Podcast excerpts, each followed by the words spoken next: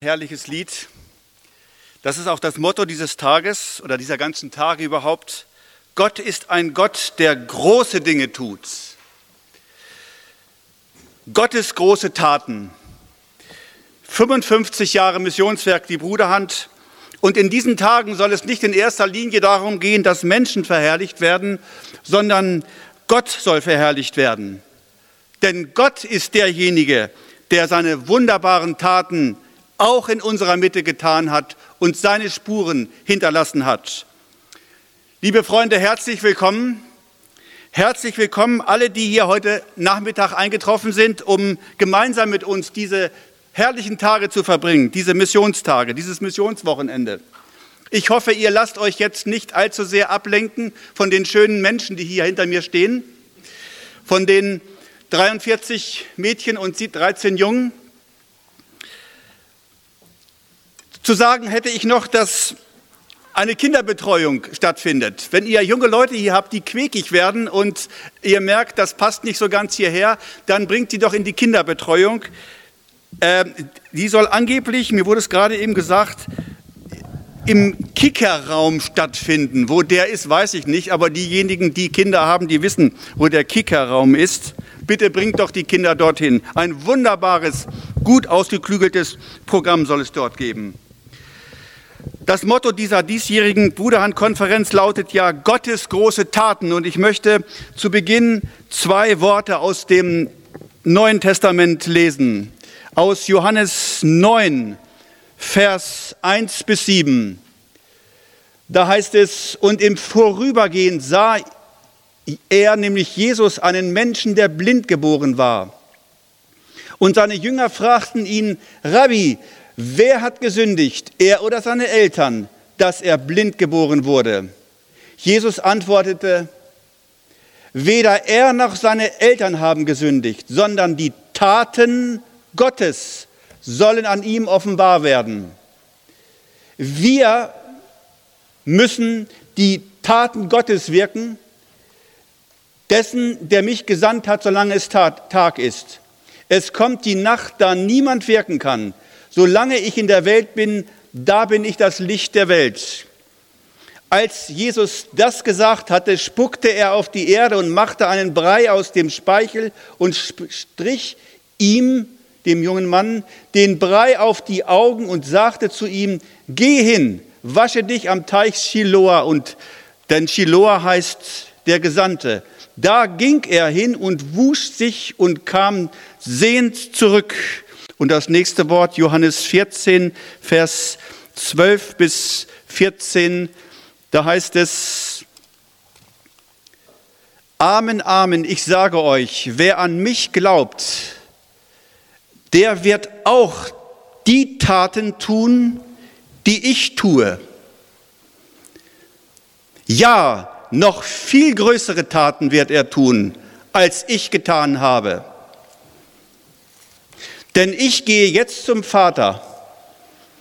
Worum ihr in meinem Namen bitten werdet, das werde ich tun, damit der Vater im Sohn verherrlicht werde. Wenn ihr mich in meinem Namen um etwas bitten werdet, werde ich es durch euch tun. Ich möchte noch beten und wer kann und möchte, kann dazu aufstehen.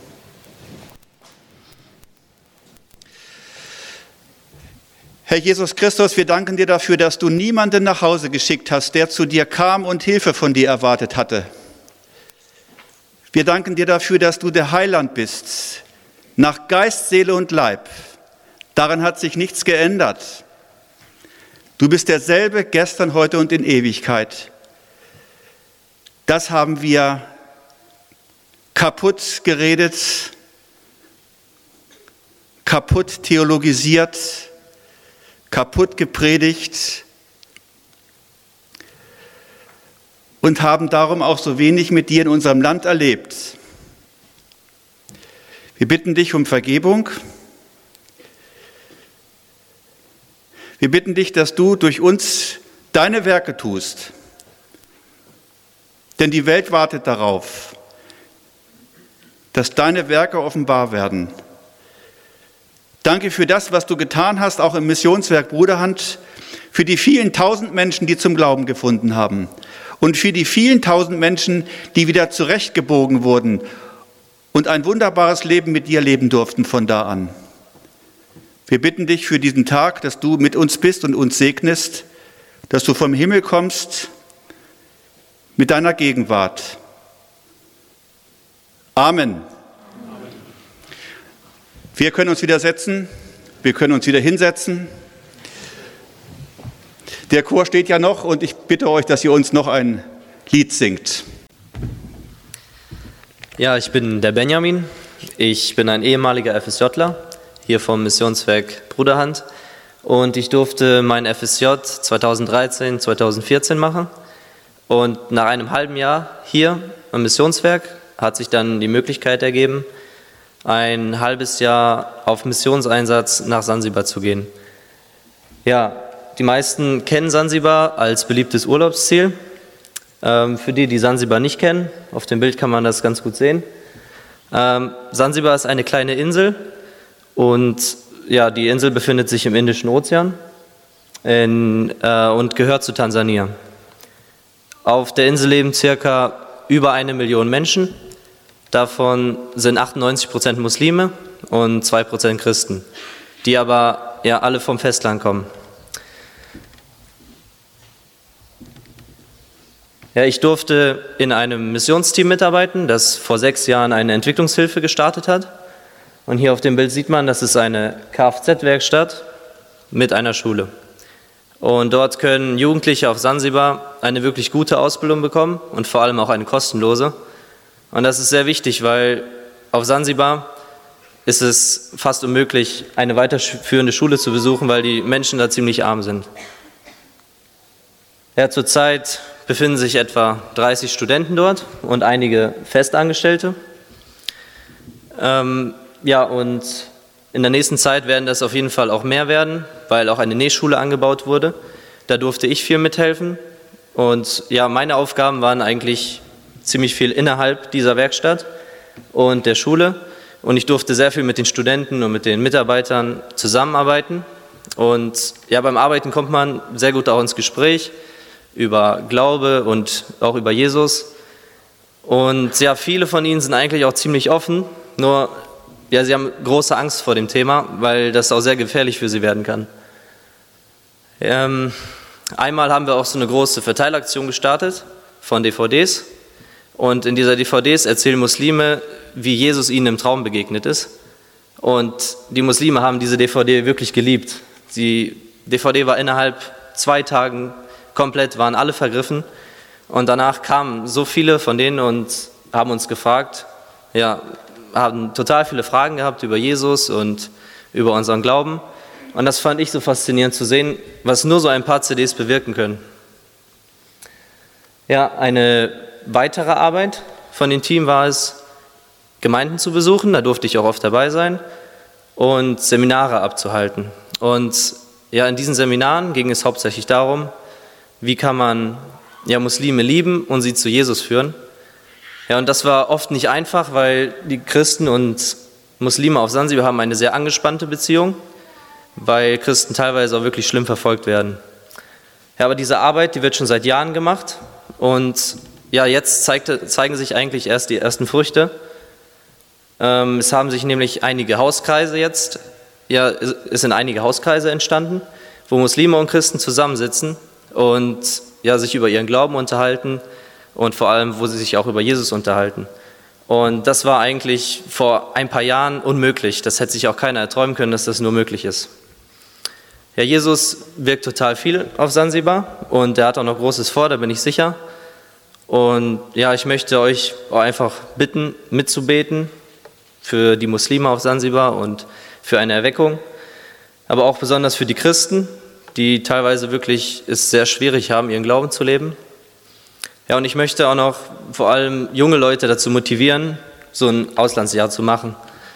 In so einem Jahr kann man sehr viel erleben mit Gott und ja, ich möchte auch noch besonders ermutigen, in ein muslimisches Land zu gehen, weil es gibt circa 1,6 Milliarden Muslime auf der Welt. Ja, und alle leben und sterben ohne Jesus.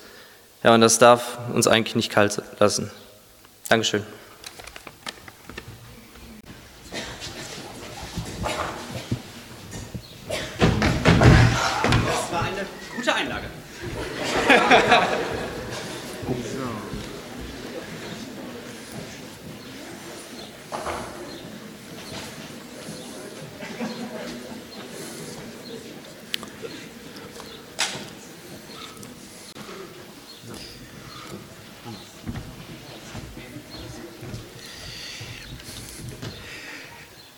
Auch herzlich willkommen von meiner Seite.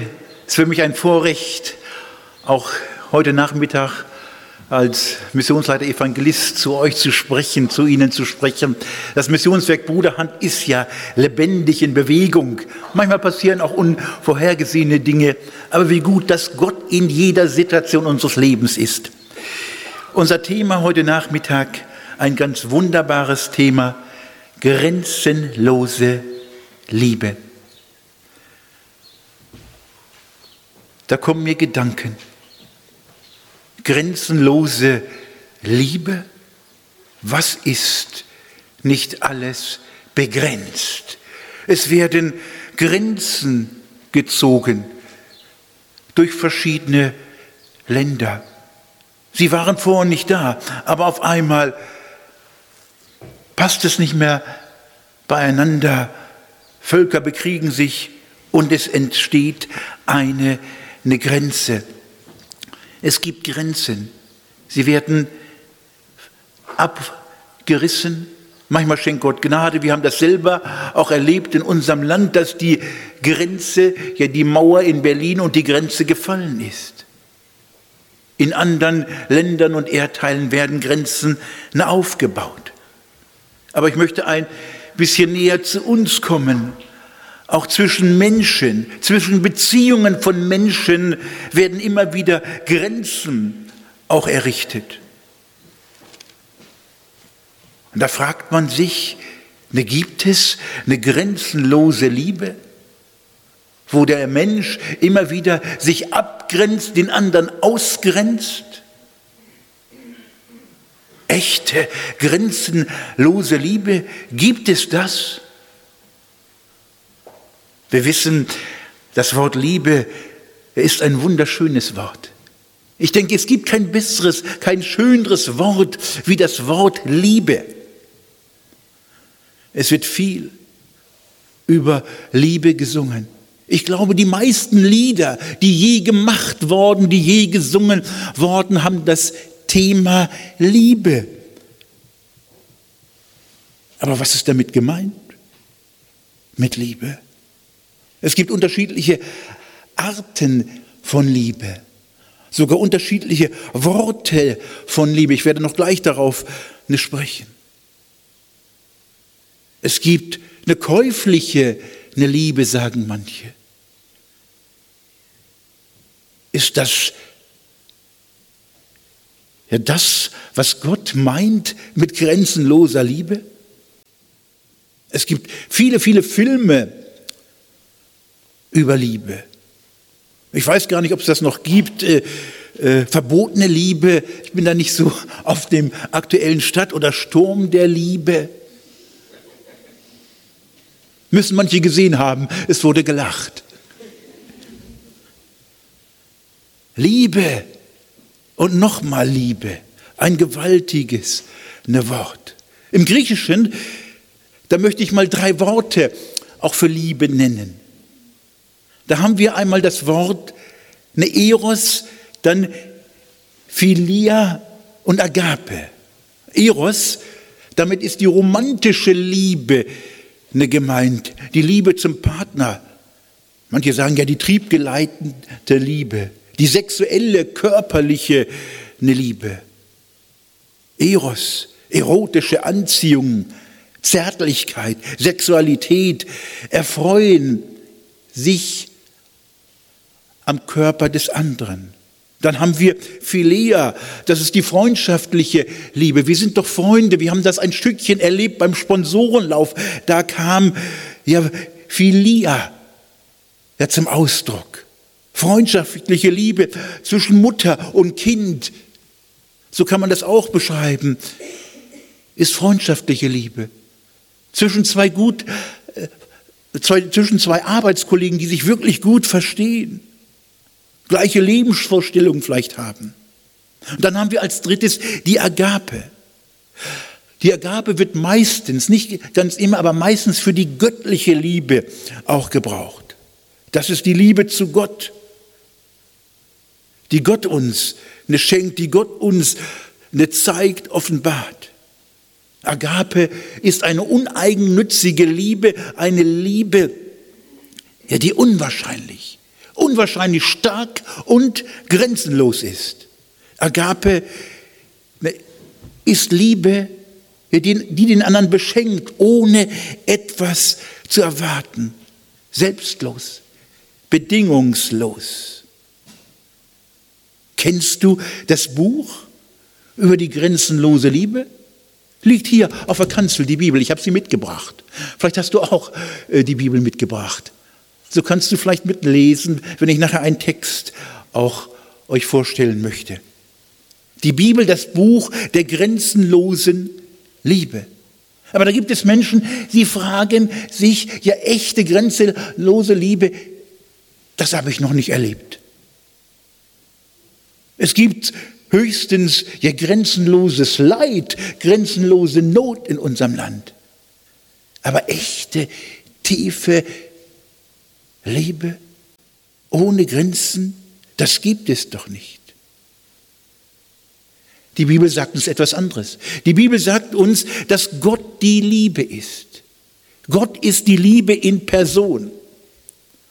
Ne, Gott selber ist die Quelle der Liebe. Wenn es echte, grenzenlose Liebe gibt, dann kommt sie immer von Gott. Dann kann sie nur von Gott ne, kommen. Ne, Gott ist ein liebender Gott und Liebe ist die herausragende Charaktereigenschaft Gottes. Glaubst du das? Hast du das erfahren, auch in deinem Leben? Ich möchte dir sagen, ne, Gott liebt jeden Menschen bedingungslos. Egal, ob er ihn ablehnt, verlacht, verspottet. Gott liebt jeden Menschen. Es gibt keinen, so habe ich es mal gelesen, keinen Menschen auf der Erde, den Gott nicht liebt. Das glaube ich. Das heißt natürlich nicht, dass Gottes Liebe all das, was wir tun, was wir sagen, für gut und richtig heißt. Aber Gott, er hat es uns zugesagt, schon im Alten Testament, ich habe dich lieb, spricht der Herr. Lesen wir in Malachi 1, Vers 2. Wer sagt das denn? Das sagt kein geringerer als Gott selber. Gott sagt, ich, ich habe dich lieb. Ich, das ist der Gott, der Gott, der Allmächtige, der Gott, der alles geschaffen hat, der Gott, der alles weiß, der alles kann. Und Gott sagt nicht, ja, ich hatte dich lieb. In der Zukunft, im Heute, spricht Gott, ich habe dich lieb. Gott sagt auch nicht, ich werde dich lieb haben, wenn du das und das tust. Ich werde dich erst lieb haben, ja, wenn du kommst, deine Sünden mir bringst und dich bekehrst. Ne, Gott liebt dich ohne Vorbedingung. Das hat Gott bewiesen. Da werde ich später noch darauf zu sprechen ne, kommen. Und zu wem sagt Gott das? Gott sagt es zu dir. Ich habe dich. Dich, dich persönlich, jetzt setze deinen Namen ein. Ich habe dich, Siegfried, ne lieb. Ich habe dich, Dietmar, lieb. Da könnte man jeden Namen einsetzen. Gott sagt nicht, ich habe dich durchschaut. Nur Gott sagt, ich habe dich lieb. Das ist schon ganz was anderes. Manche sagen, ja, ich weiß, was du für ein Früchtchen bist. Du kannst mir nichts mehr vormachen. Ich habe dich durchschaut. Nur Gott kennt uns durch und durch. Er kennt unsere Gedanken, unsere Worte, unsere Taten. Aber er sagt trotzdem, ich habe dich lieb. Ich möchte so drei Gedanken weitergeben. Durch Liebe geschieht das größte Wunder.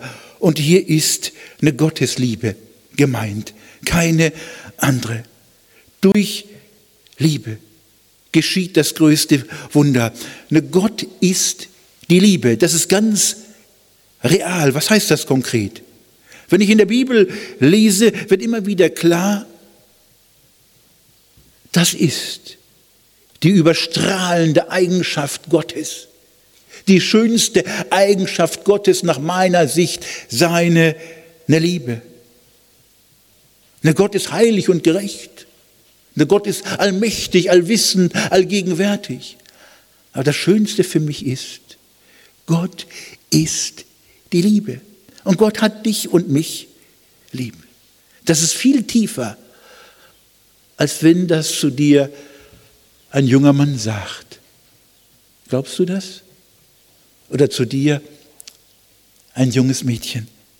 Gott hat es mir gesagt. Und wir lesen im Römerbrief, Gott erweist oder beweist seine Liebe in Christus, als wir noch Sünder waren, als wir noch im Dreck, im Schlamm, in der Schuld gewesen sind. Gott liebt uns in jeder Situation unseres Lebens. Und Gottes Liebe will unser Leben retten. Ohne Gott, ohne Gottes Liebe werden wir ewig, ewig zugrunde gehen. Wir werden verderben.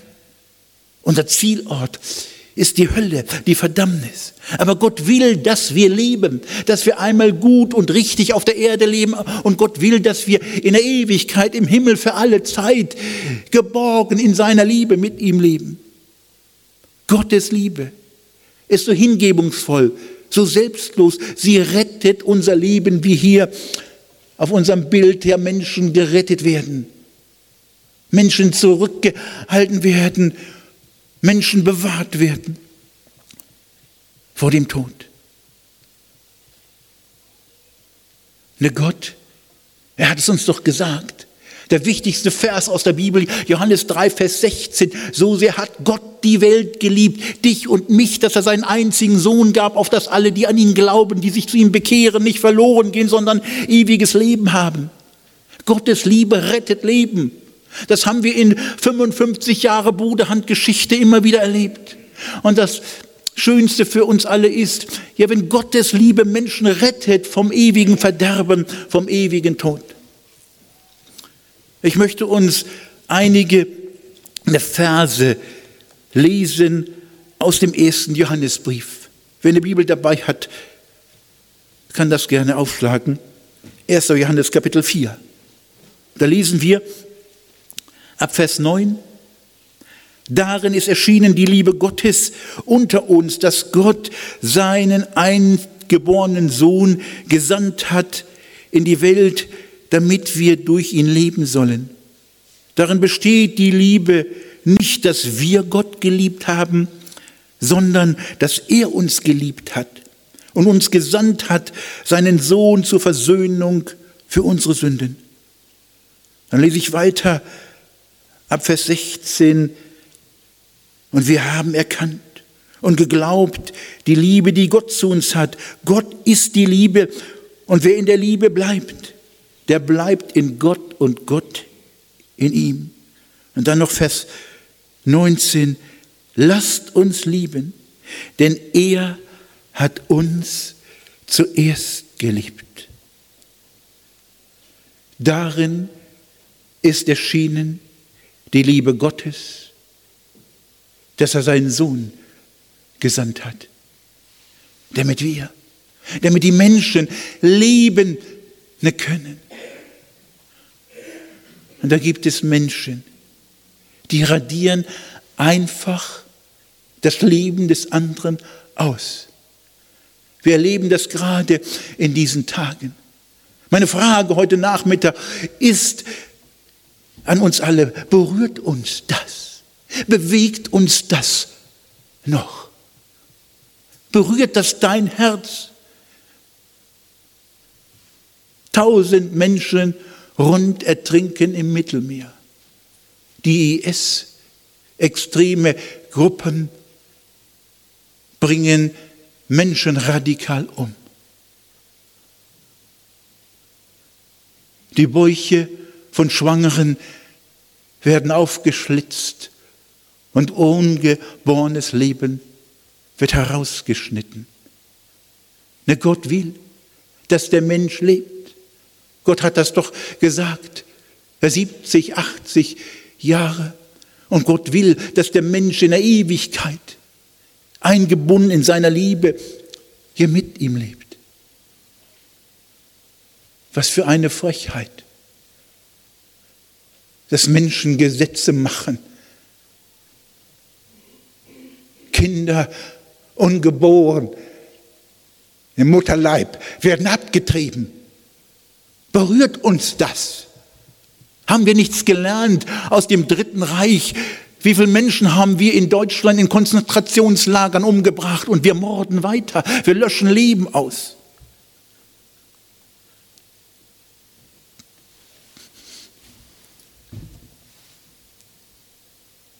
Wir hatten heute Nachmittag einen Sponsorenlauf.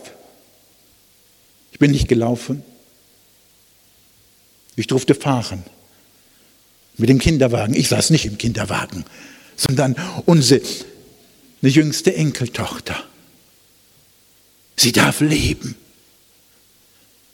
Aber es gibt Menschen, sie dürfen nicht leben, weil man sie nicht wollte, weil sie weggeworfen wurden, bevor sie das Licht der Welt erblickten.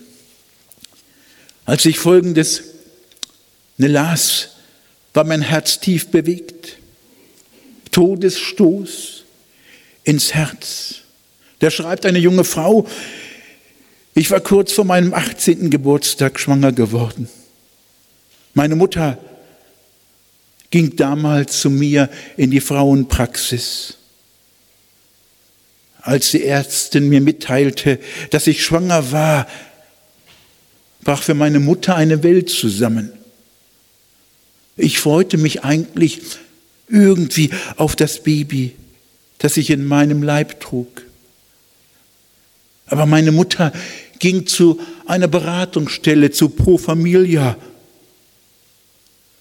Und ich musste auf Druck meiner Mutter, meines Vaters einwilligen, dass ich das Kind abtreiben werde. Abbruch. So nennt man heutzutage Mord. Und diese junge Frau schreibt weiter, ja, ich kam mir vor wie ein Stück Vieh. Ich wurde angeschnallt auf den Stuhl, ohne eine Möglichkeit, da wieder herunterzukommen. Und dann kam dieser Arzt, alles ohne Narkose, ohne Ört, nur mit örtlicher Betäubung.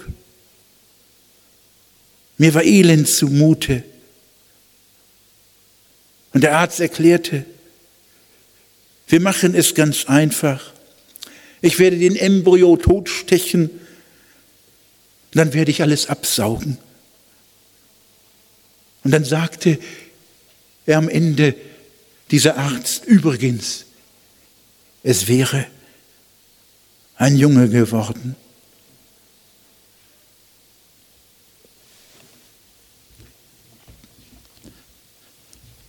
Meine Mutter, sie wartete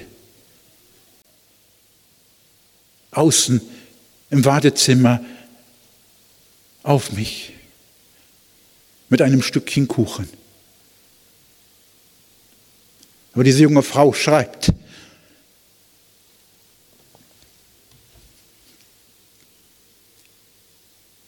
mir war nicht zu essen zumute. Ich hatte ihn mir morden lassen. Diese junge Frau hat später geheiratet, einen anderen Mann, aber sie hat nie Kinder bekommen. Berührt uns das? Bewegt uns das? Ich denke, wir haben eine Verantwortung zu tragen. Wenn wir unsere Stimme als Christen nicht erheben, wer soll, soll es denn tun? Gott will, dass der Mensch lebt, auf dieser Erde schon. Und Gott will, dass der Mensch mit ihm lebt bis in alle Ewigkeit. Darin ist erschienen, die Liebe Gottes darin besteht, die Liebe nicht, dass wir Gott geliebt haben. Wir sind lieblos, brutal. Aber Gott hat seine Liebe bewiesen, dass er seinen Sohn gesandt hat zur Versöhnung unserer Sünden. Für all diese Sünde. Für die Morde des ungeborenen Lebens. Starb Jesus. Ich weiß noch damals in der Seelsorge, wo eine Frau zu mir kam, voller Schuld. Sie sagte mir, vier Kinder habe ich abgetrieben. Ich halte es nicht mehr aus. Und dann konnten wir gemeinsam ihre Schuld, ihre Sünde vor das Kreuz bringen. Sie bekehrte sich, bekam ein neues, sauberes Leben. Na Gott in seiner Liebe will, dass du zu ihm kommst. Mit deinen ungerechten Gedanken, mit deinen schlimmen Worten, mit deinen schlimmen Taten. Diese Liebe hat uns Jesus gebracht, damit wir rein werden, auch als Deutsche von unserer Schuld. Meine Frage ist, ja, hast du das begriffen, was Jesus für dich aus Liebe am Kreuz getan hat? Liebst du die Menschen? Hast du die Liebe Gottes? Hat sie dich gepackt? Und gibst du deine, seine Liebe weiter? Ich möchte dir ein paar Sätze mal so weitergeben. Manche, die sind so engagiert, auch als Christen. Ich muss auch aufpassen, dass ich nicht wie Hans Dampf in allen Gassen bin. Ich möchte dir eines sagen. Vielleicht wird sich in unserem Land wieder mehr bewegen, wenn wir uns von der Liebe bestimmen lassen. Von der Liebe Gottes, die Gott uns in Jesus Christus geschenkt hat. Ein paar Sätze für dich. Pflicht ohne Liebe macht unzufrieden. Verantwortung ohne Liebe macht rücksichtslos. Gerechtigkeit ohne Liebe macht hart. Freundlichkeit ohne Liebe macht heuchlerisch. Klugheit ohne Liebe macht grausam. Ordnung ohne Liebe macht kleinlich, pingelig. Leistung ohne Liebe macht hochmütig. Besitz ohne Liebe macht geizig. Glaube ohne Liebe macht fanatisch. Ein Leben in der Liebe ist Glück und Freude. Hast du die Liebe begriffen? Darin besteht die Liebe, dass Gott seinen Sohn gesandt hat zur Vergebung, zur Versöhnung unserer Sünde. Hast du das begriffen? Was Jesus für dich am Kreuz tat? Ich möchte dich einladen, komm doch ein bisschen mit nach Golgatha. Was geschah dort? Aus Liebe. Ich möchte dir das deutlich machen. Jesus, man nahm ihn wie einen gemeinen Verbrecher. Er wurde gefangen genommen, ausgepeitscht. Die Menschen waren unerbitterlich. Peitschenhiebe knallten über den Richtplatz. Immer wieder auf seinen Körper. Die Menschen waren unbarmherzig damals, als Jesus aus Liebe für dich und für mich litt. Blut verschmiert war sein Rücken für dich und für, nicht, für mich. Jesus, er war durch und durch Mensch, ne kraftlos sank er zusammen, aber man riss ihn hoch, man trieb ihn in Richtung Golgatha, ne vor der Stadt. Zuvor drückte man ihm eine Dornenkrone auf sein Haupt unsagbar, tat es weh. Aber Jesus ließ es geschehen. Man schlug ihn ins Gesicht, die Soldaten spuckten ihn an. Und man legte einen rauen, schweren Querbalken auf seine Schultern. Und Jesus, er ließ es mit sich geschehen. Er ging zum Kreuz. Er tat es für dich und für mich. Und dann näherte man sich endlich diesem Platz, der Golgatha heißt. Dieser Hügel, ein trostloser Platz außerhalb der Stadt. Die Soldaten, die drängten zur Eile. Sie packten Jesus unbarmherzig und brutal. An Händen und Füßen wurde er gnadenlos angenagelt. Jesus schreit auf. Man richtet das Kreuz in die Höhe. Jesus erträgt aus Liebe deine und meine Schuld. Ich denke, die, das ganze Leid der Welt, die ganze Sünde, die Ungerechtigkeit, ne, konnte man in den Augen Jesu sehen. Jesus starb aus Liebe für meine Sünde, für deine, für die Sünde der Generationen vor uns, heute und nach uns. Wer kann das begreifen, diese grenzenlose Liebe? Aber das tat Jesus für dich.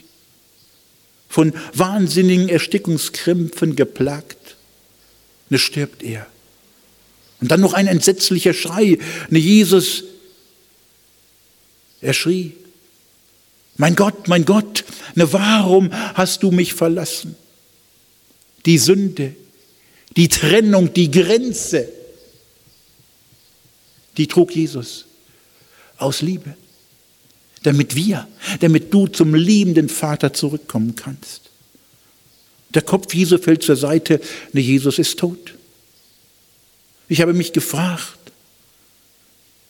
ja, das Kreuz, das Symbol der Liebe. Manche, die meckern ja, weil da ein Mensch dran hängt.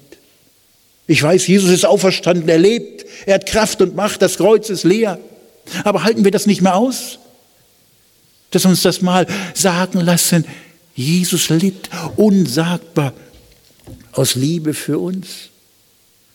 Das Kreuz ist für mich nicht das Symbol des Todes, sondern das Symbol der Liebe. Die Frage ist an dich heute Nachmittag, willst du ohne Wenn und Aber das Kreuz, die Liebe Gottes in deinem Leben haben? Wenn du Jesus hast, seine Liebe empfangen hast, warum lebst du nicht davor, danach? Warum spürt man es dir nicht ab?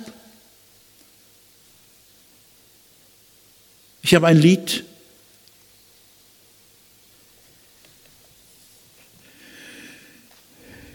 ich habe ein Lied, was ich sehr gerne mag. In diesem Lied heißt es, wer von der Liebe singt, der kann vom Kreuz nicht schweigen. Ich will in Dankbarkeit vor Jesu Kreuz mich beugen. Doch Jesu Kreuz verehren heißt es auf sich nehmen, ich will in Niedrigkeit des Kreuzes mich nicht schämen. Eine zweite Frage. Echte Liebe verändert und ist grenzenlos. Hat Gottes Liebe dich verändert? Ich glaube, wenn wir alle hier, die wir hier heute Nachmittag sitzen, durch und durch von Gottes Liebe bestimmt würden, unsere Welt würde anders aussehen. Unser ganzes Umfeld, unsere Familien in unserer Schule. Da würde eine Bewegung geschehen. Meine Frage ist, hat dich Gottes Liebe verändert? Bist du erfüllt von dieser grenzenlosen Liebe? Wenn nicht, möchte ich dich heute Nachmittag einladen. Komm zu Jesus. Bekehre dich vielleicht zum ersten Mal zu 100 Prozent zu Jesus oder mach einen Neuanfang mit ihm. Lass den Mann der Liebe, den Mann vom Kreuz, die Nummer eins werden in deinem Leben. Er weiß doch schon so lange, dass du hin und her eierst, mal rechts auf dem Bürgersteig, mal links auf dem Bürgersteig. Probier das mal, das reißt dich förmlich auseinander. Das geht nicht, dass du mit dem rechten Fuß auf dem rechten Bürgersteig bist und mit dem linken Fuß auf dem linken. Das hält doch keiner aus. Meine Frage ist, liebst du Jesus? Wir haben gelesen und wir haben erkannt und geglaubt, die Liebe, die Gott zu uns hat. Gott ist die Liebe und wer in der Liebe bleibt, der bleibt in Gott und Gott in ihm. Vielleicht hast du vor Jahren mal einen Anfang mit Jesus gemacht, aber hast die Liebe Gottes eigentlich verloren oder zumindest zu Teilen verloren. Eine kleine Geschichte in einem Gefängnis. Da saß ein Schwerverbrecher. Und der Pastor, der Krankenhaus, der äh, Gefängnisseelsorger, der besucht ihn immer wieder. Und dieser Schwerverbrecher, der war grausam. Der fluchte, der beschimpfte den Pastor, den Seelsorger. Und es kam öfter vor, dass er sein Essen nahm, seine lauwarme Suppe und dem Seelsorger ins Gesicht schleuderte. Aber aus Liebe.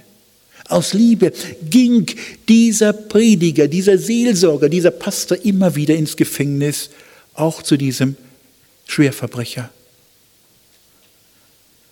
Und nach 17 Jahren, so habe ich gelesen, brach dieser Verbrecher eines Tages unter Tränen zusammen.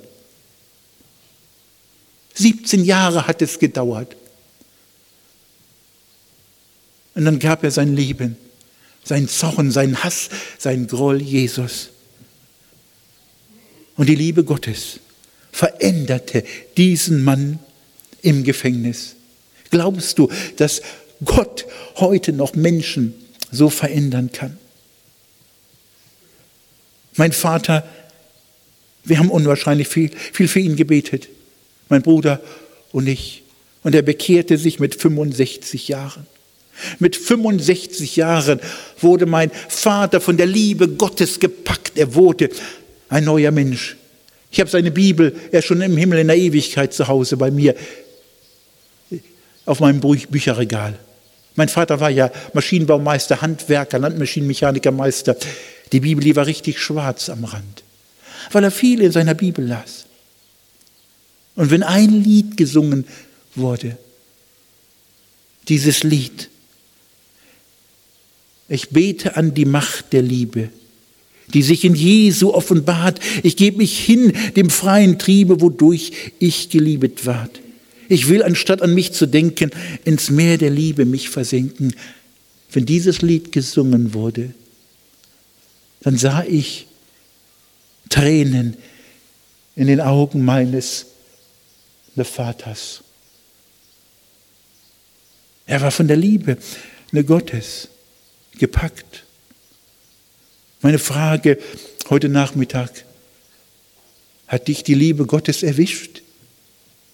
Oder bist du so stumpf geworden gegen Gottes Liebe?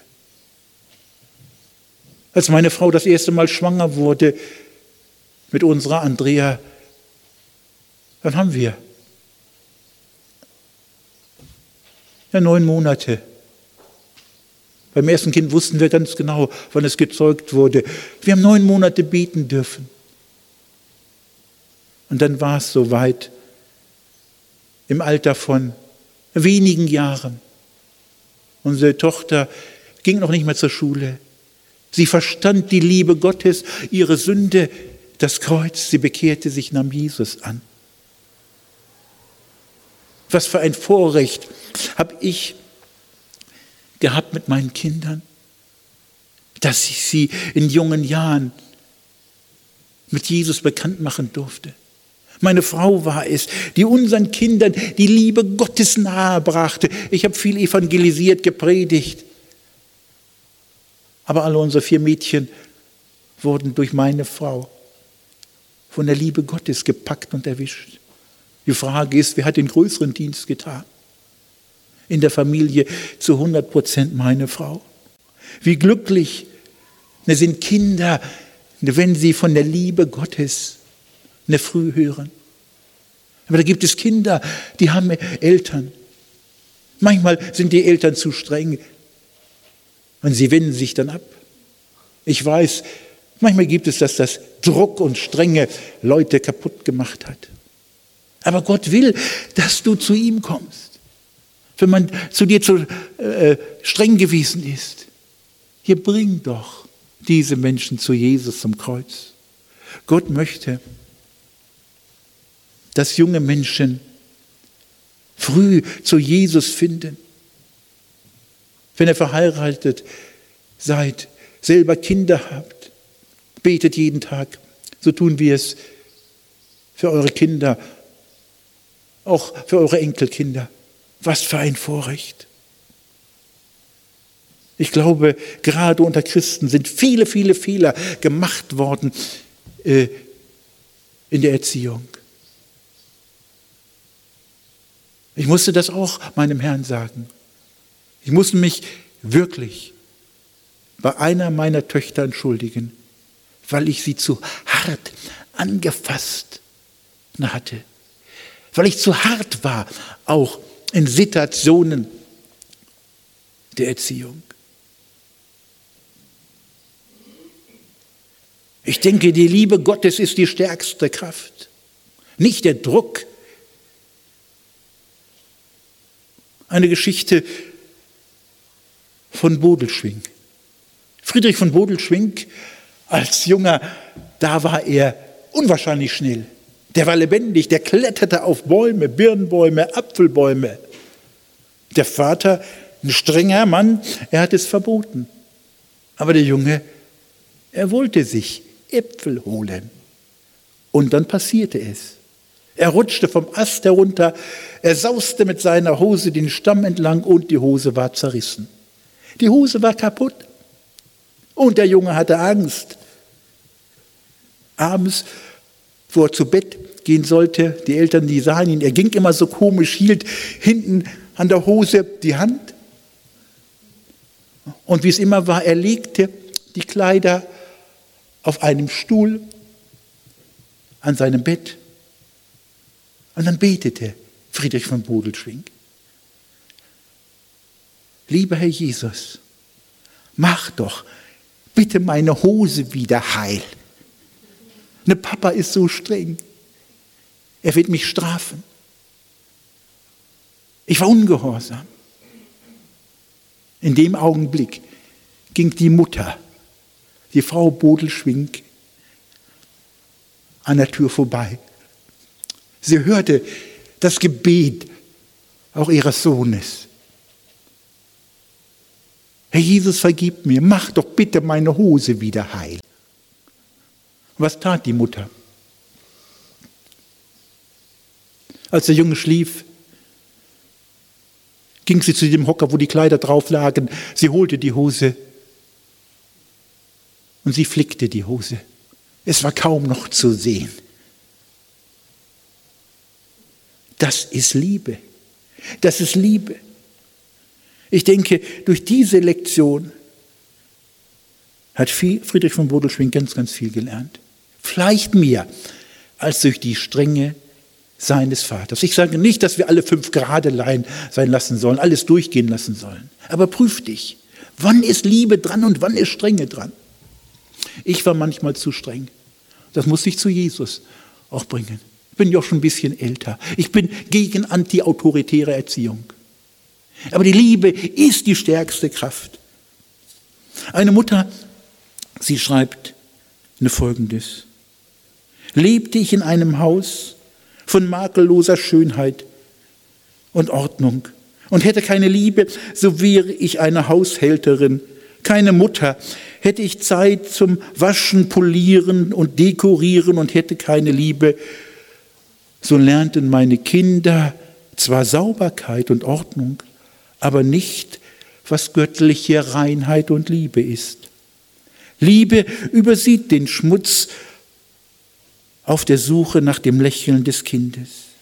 Liebe freut sich über die winzigen Fingerabdrücke an der frisch geputzten Fensterscheibe. Liebe wischt erst die Tränen ab, bevor sie verschüttete Milch aufwischt. Liebe ist einfach da, wenn man sie braucht. Sie weiß zurecht, korrigiert und reagiert. Liebe krabbelt mit dem Baby, läuft mit dem Dreikäse hoch, rennt mit dem Schulkind und tritt zur Seite, damit der Jugendliche erwachsen werden kann. Ihr lieben älteren Geschwister, ich beziehe mich ein, gelingt uns das, dass wir zur Seite treten, junge Leute fördern? Ich bitte dich, lerne es, erbiete es von Gott, ein Vater in Christus zu werden, eine Mutter in Christus zu werden, die geprägt ist von Liebe. Liebe ist der Schlüssel, dass das Herz deines Kindes, deines Enkels für Gottes frohe Botschaft aufschließt. Diese Frau schreibt, bevor ich Mutter wurde, rühmte ich meiner, mich meiner perfekten Hausfrauenfähigkeiten. Nun rühme ich Gott über dem Wunder meines Kindes. Als Mutter muss ich mein Kind vieles lehren.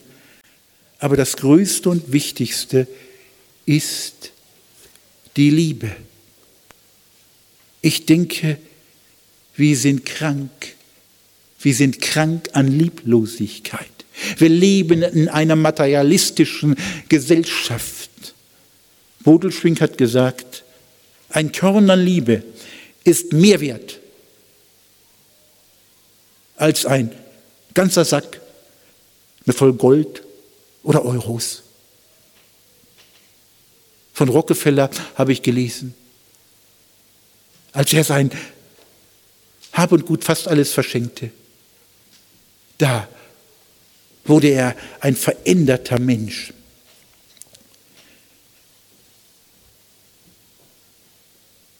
Wir haben immer wieder versucht, unseren Kindern eine Gottesliebe nahezubringen. Manchmal ist es misslungen, wie ich schon gesagt habe. Aber als wir unsere Silberhochzeit feierten, meine Frau und ich, wir waren erst ja ein äh, Jahr hier, das ist ungefähr vor 15 Jahren gewesen. Dann haben unsere Kinder ein Lied gesungen. Das hat uns so tief bewegt. In diesem Lied, da heißt es,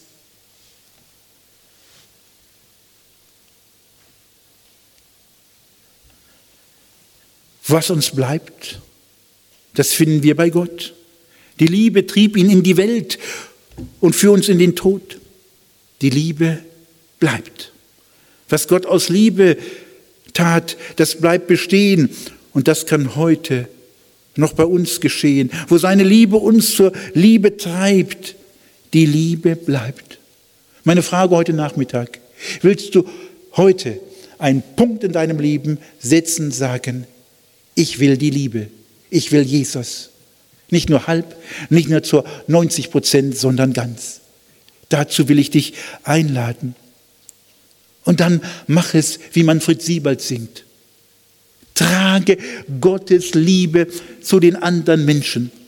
Manfred Siebald, er singt, wer das Wasser in der Wüste kennt und es verschweigt, der schuld daran, wenn Sterbende es übersehen. Wer mehr die festen Wege kennt und sie nicht zeigt, der schuld daran, wenn andere untergehen. Was du weißt, das sag in Liebe, aber sag es klar, dass kein Mensch sich retten kann. Nur am Kreuz, wo Christus hing und für uns durstig war, fängt der Weg zu Gott und zu seiner Quelle an. In Jesus, nur in Jesus, finden wir die verändernde, grenzenlose Liebe. Warum ist das so? Weil Jesus uns zuerst geliebt hat. Und Jesus will, er will, das ist nicht meine Idee, er will, dass du dich von seiner Liebe treiben lässt. Seine Liebe steht heute Nachmittag für dich zur Verfügung. Wir lesen im Römerbrief 5, Vers 5, das steht übrigens auch auf unserer Gebetskarte. Wir haben eine neue Gebetskarte, da kann man meine Frau und mich mitnehmen, aber nur auf Papier. Da heißt es, denn die Liebe Gottes ist ausgegossen in unsere Herzen durch den Heiligen Geist, der uns gegeben ist. Ist die Liebe eingetröpfelt, so mit einer äh, Pipette in deinem Herzen? Oder ist sie ausgegossen? Ich denke da an einem Eimer. Ne fließt du über vor Liebe. Ist es bei dir so, wie bei diesem Wasserfall?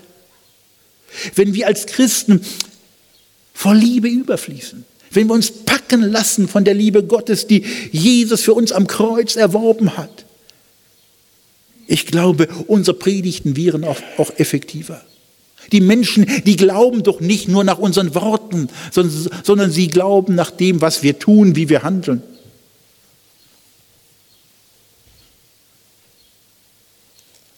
Gib dich Jesus nur hin. Eier nicht weiter herum.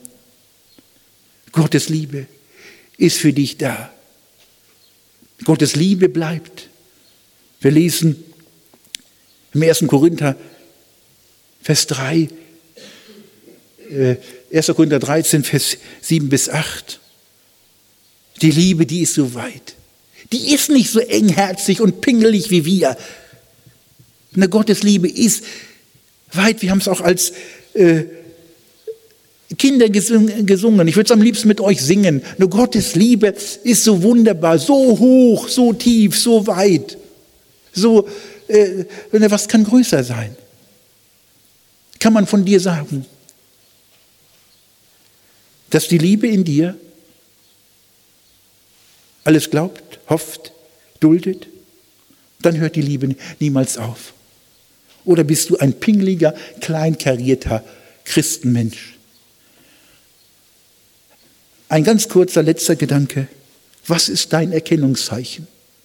Was ist dein Erkennungszeichen? Nicht, wenn du predigst oder den Chor dirigierst oder am Chor singst. Was ist dein Erkennungszeichen im Alltag? Die Liebe sollte das Erkennungszeichen des Christen sein. Jesus selber sagt dass darin wird die Welt erkennen, so ihr Liebe untereinander habt, dass ihr meine Jünger seid. Erkennt man, nicht an deinem Reden, nicht an deinem missionarischen Engagement. Wir brauchen mehr Missionare, mehr FSJler, mehr Evangelisten. Aber Lieblose brauche ich nicht, die können zu Hause bleiben.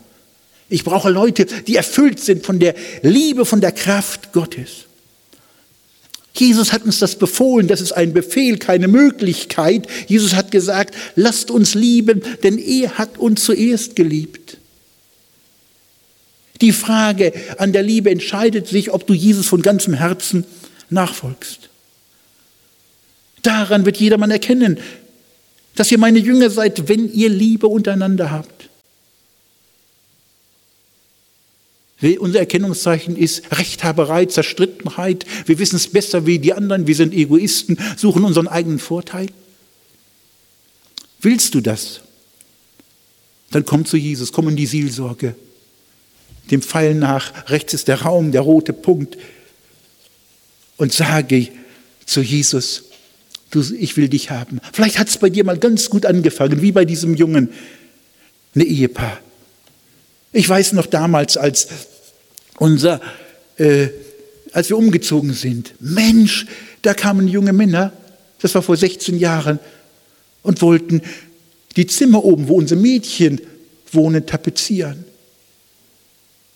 Da sagte jemand ja, aus der Gemeinde, ist auch Mitarbeiter des Missionswerkes, ja, mein Sohn, der tapeziert sonst gar nicht.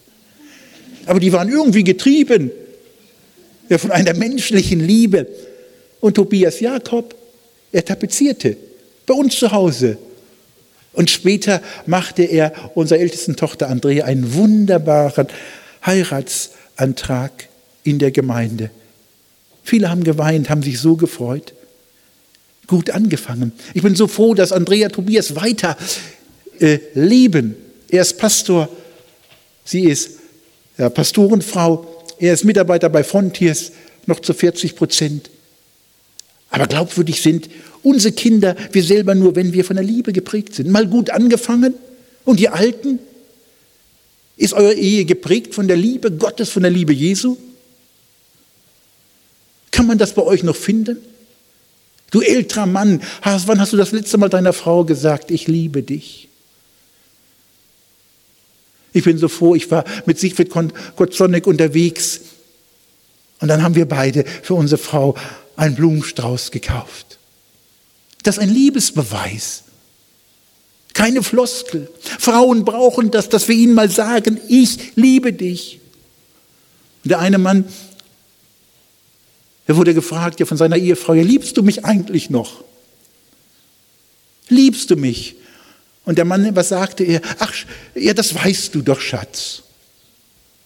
Aber er bekam diese Worte nicht über die Lippen, ich habe dich lieb oder ich liebe dich. Wir sind über 40 Jahre verheiratet. Als meine Frau vor ein und ein Vierteljahr an Leukämie erkrankte, man merkt ihr äußerlich gar nichts an, da habe ich gebetet, gerungen und geweint. Nur zwei Tage habe ich sogar zu Gott geschrien. Und Gott hat mir gezeigt, was für eine liebe Frau ich habe. Wir werden uns nicht immer haben. Der Opa unseres einen Schwiegersohns ist verstorben. Irgendwann muss der eine gehen. Das bitte ich dich, nimm heute die Liebe Gottes an und verschenke sie. Ihr Männer, ich bin ja auch ein Mann, ich denke, wir haben so viel Nachholbedürfnis. Warum nehmen wir nicht die Liebe Gottes, geben sie weiter an unsere Frauen, an unsere Kinder? Ich frage euch mal was, ihr Männer. Ich bin gleich fertig mit der Predigt, so viel Zeit haben wir noch. Ehepaare, besonders Männer, sie verbringen oft mehr Zeit vor dem Fernseher oder besonders Computer als mit ihrer Ehefrau, mit ihrem Ehepartner. Das darf doch nicht sein. Da stimmt doch etwas nicht. Ihr Ehemänner, seid ihr mit eurem Computer verheiratet oder habt ihr eine Frau? Oder mit eurem Auto? Eine Väter, eine Pflegen das Auto oft besser als die Familie. Da möchte ich sagen, das ist Lieblosigkeit. Ehefrauen pflegen ihre Wohnung besser als sich selbst. Und die Augen der Männer, das ist Sünde. Ihr Männer, die gucken dann zu anderen Frauen hier. Jesus sagt, wer eine Frau ansieht, um sie zu, gebieren, zu äh, begehren, das ist Sünde, Ehebruch. Ehemänner sind oft freundlicher zu ihren Arbeitskollegen, auch zu den Arbeitskolleginnen, als zu ihrer Ehefrau. Liebesmangel, da stimmt doch was nicht. Frauen lehnen ihre Männer innerlich ab, haben sich innerlich von ihnen schon getrennt, weil die Männer ihre Arbeit, sogar den Dienst für Gott mehr lieben als die eigenen Frauen und das ist Sünde. Ich weiß, das hört nicht jeder gerne. Aber wenn ich meinem eigenen Haus nicht vorstehen kann, meiner Frau und meinen Kindern, dann habe ich versagt. Ich weiß, alle Menschen sollen das Evangelium hören. Es gibt auch Opfer, die wir bringen, auch als Ehepaar. Haben wir oft gemacht. Aber da muss man sich einig sein.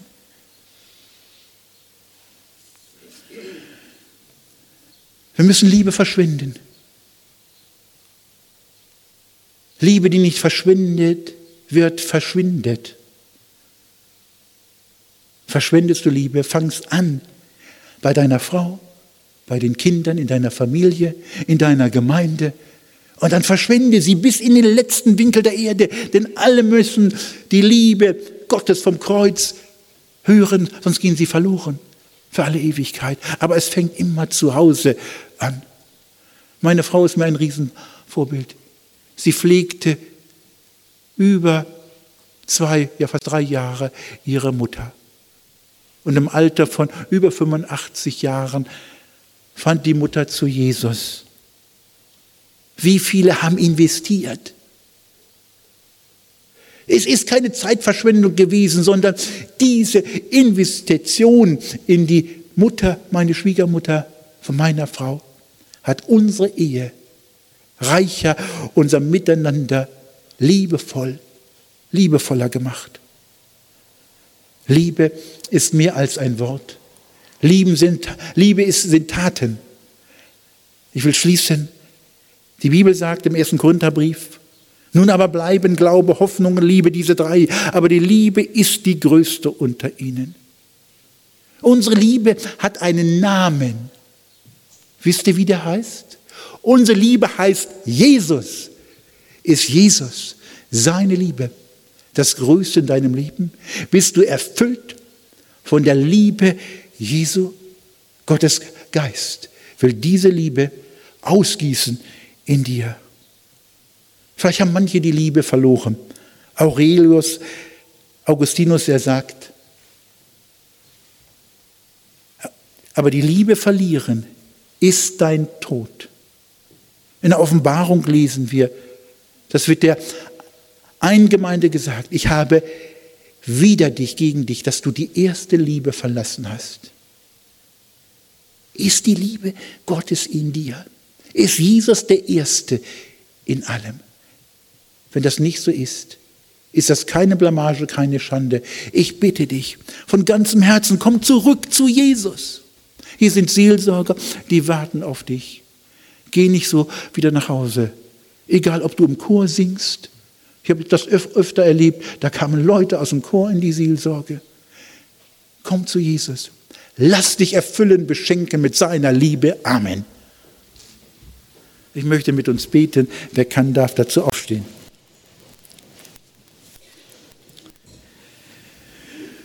Lieber Herr Jesus, ich danke dir von ganzem Herzen, dass du aus Liebe dein Leben gegeben hast. Du hast bezahlt für unser aller Schuld und Sünde. Herr Jesus, und wir wollen dir unser Leid klagen. Wie oft sind wir so egoistisch, denken nur an uns, an unseren Erfolg. Wir sind lieblos geworden erfüll du uns ganz neu mit deiner Liebe, mit deiner Kraft, damit eine verlorene Welt erkennt, dass wir deine Jünger sind. Herr Jesus, ich bitte dich, dass heute Nachmittag gute Entscheidungen für dich getroffen werden, dass Menschen in die Seelsorge kommen, ihre Schuld, ihre Sünde, ihr ganzes Leben dir geben und sich erfüllen lassen, ganz neu von deiner Liebe. Amen.